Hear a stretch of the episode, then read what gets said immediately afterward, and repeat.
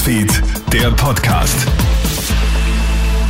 Einen schönen guten Morgen, einen schönen Montag. Clemens Draxler hier mit einem kleinen Update aus unserer Nachrichtenredaktion.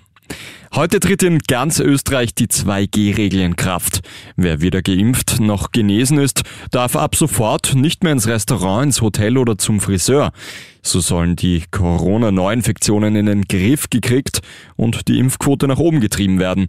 Dass das funktioniert, hat sich bereits am Wochenende gezeigt. Der Ansturm auf die Impfzentren war nämlich enorm.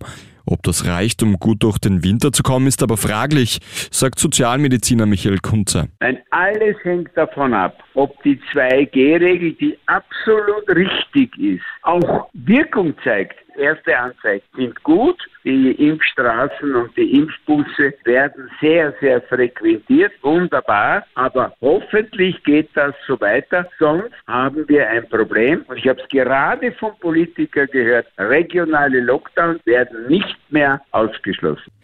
Die Weihnachtszeit rückt immer näher und so öffnen auch immer mehr Christkindlmärkte. Durchspazieren darf jeder, kaufen ist aber nur für Geimpfte und Genesene gestattet. In Salzburg wird das mittels eigener Bänder kontrolliert.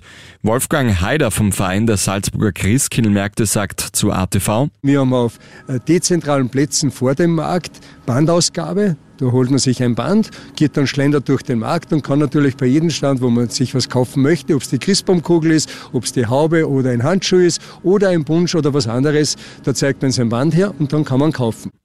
Ab heute dürfen geimpfte Ausländerinnen und Ausländer wieder in die USA einreisen. Seit März 2020 hat es ja einen strengen Einreisestopp gegeben. Nur Diplomaten und wenige ausgewählte Länder wie etwa Kanada haben grünes Licht zur Einreise bekommen. Ab sofort dürfen aber auch Österreicherinnen und Österreicher wieder in die Vereinigten Staaten einfliegen, wenn sie geimpft sind. Bisher war dafür eine Sondergenehmigung nötig. Und Max Verstappen bewegt sich in großen Schritten Richtung erster Formel 1 Weltmeisterschaft. Vier Runden vor Schluss führt der Red Bull-Pilot bereits 19 Punkte vor dem siebenfachen Champion Lewis Hamilton.